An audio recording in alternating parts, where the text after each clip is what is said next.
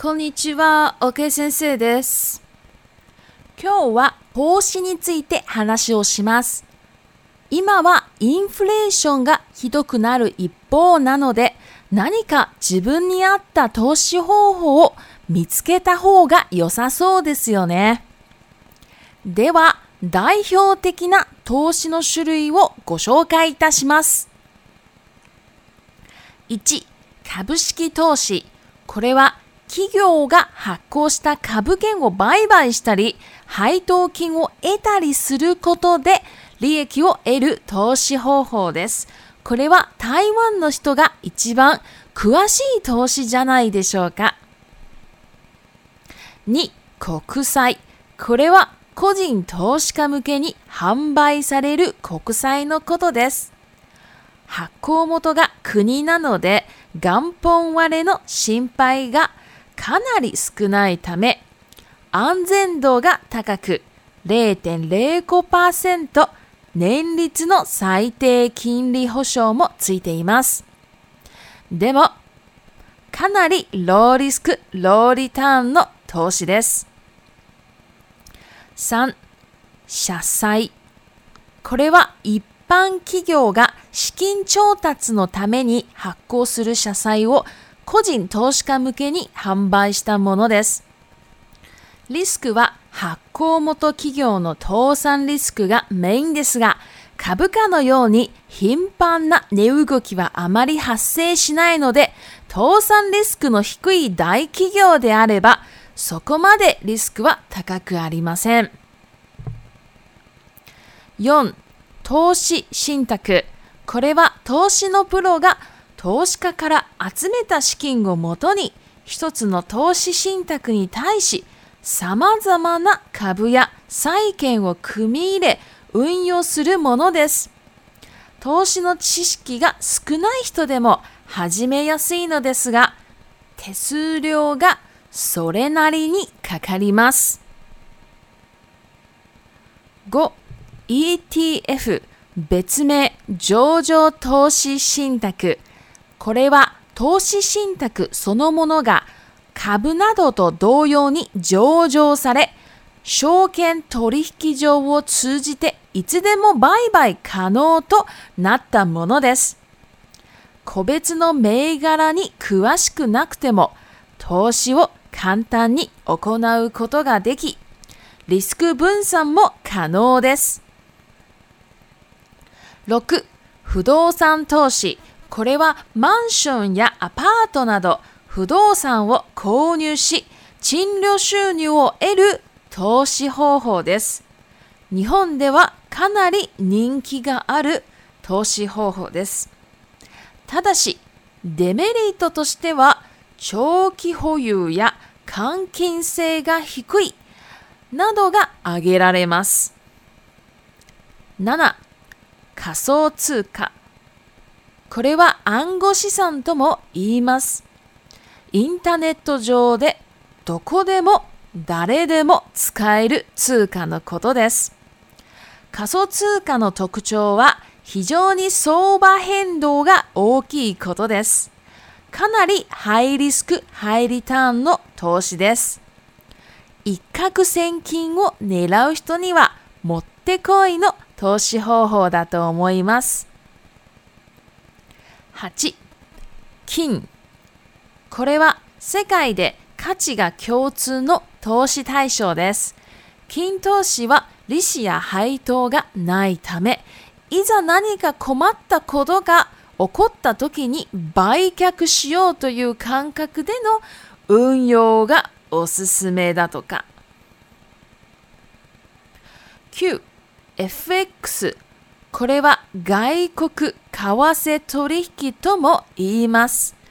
レバレッジがかけられるので、少ない資金で大きな投資ができますが、逆に大損する可能性もある投資方法です。時間に関係なく手軽に始めたい方にはもってこいの投資方法です。以上、投資の種類の紹介でした。いかがでしたでしょうか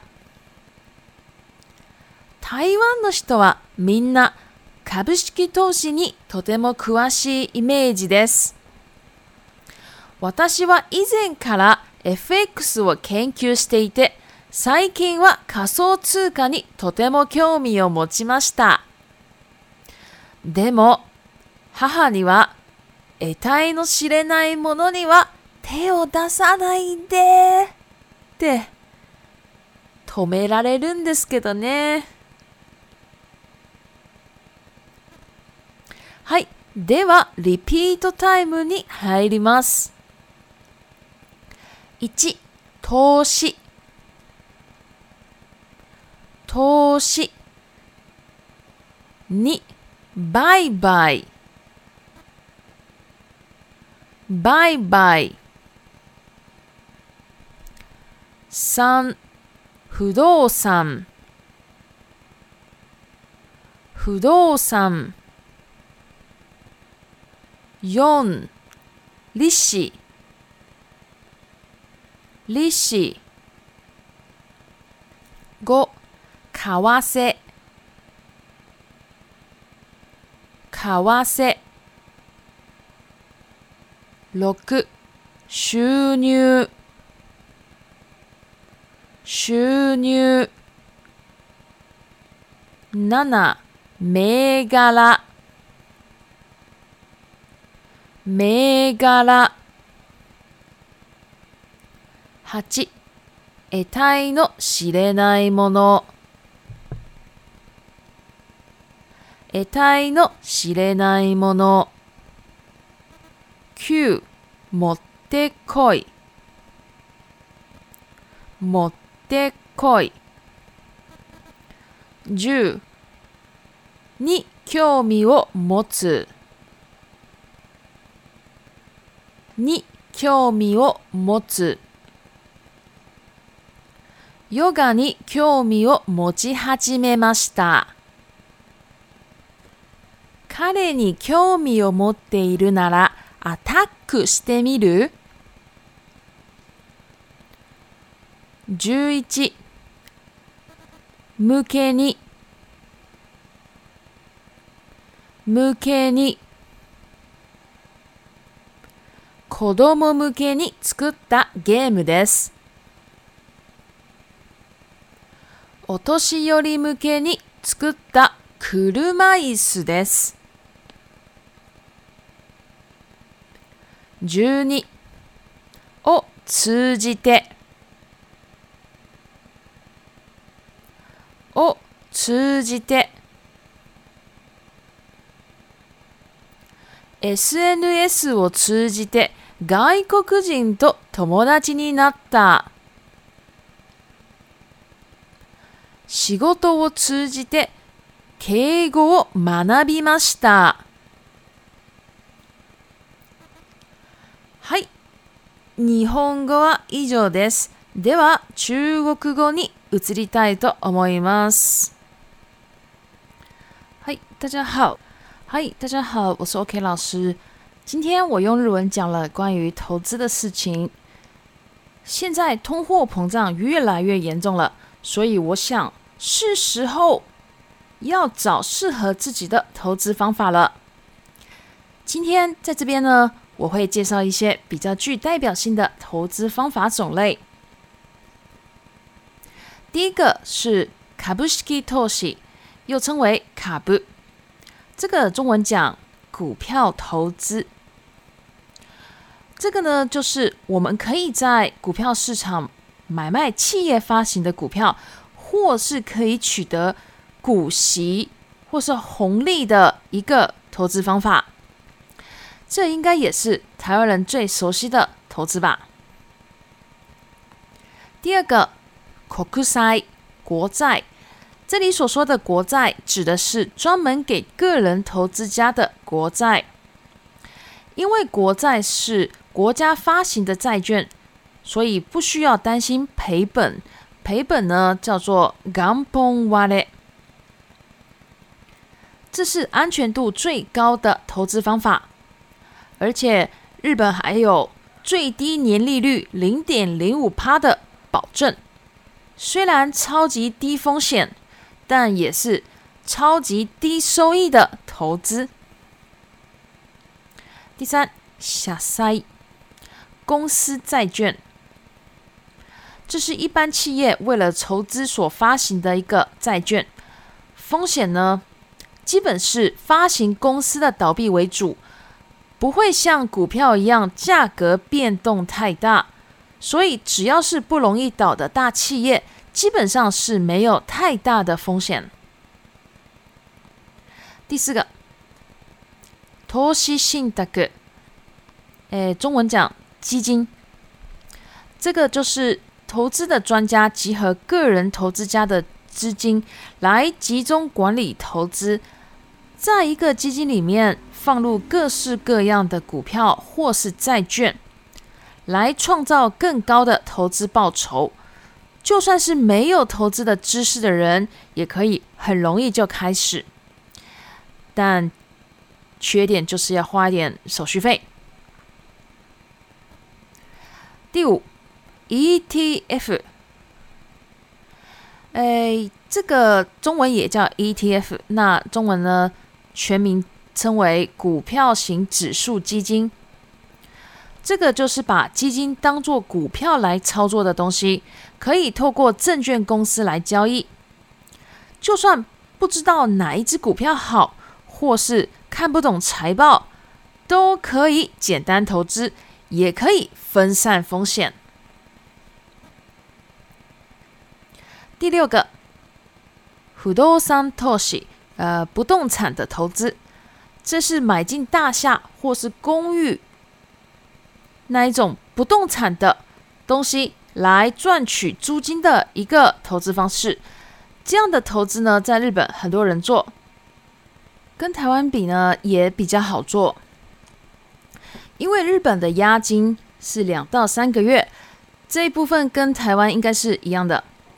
不过呢，日本会有一个礼金这样的东西，礼金叫做 n 金。台湾没有礼金呢，就是房客要哎对房东表示感谢之意的一个一个礼物啊，就是送钱给房东。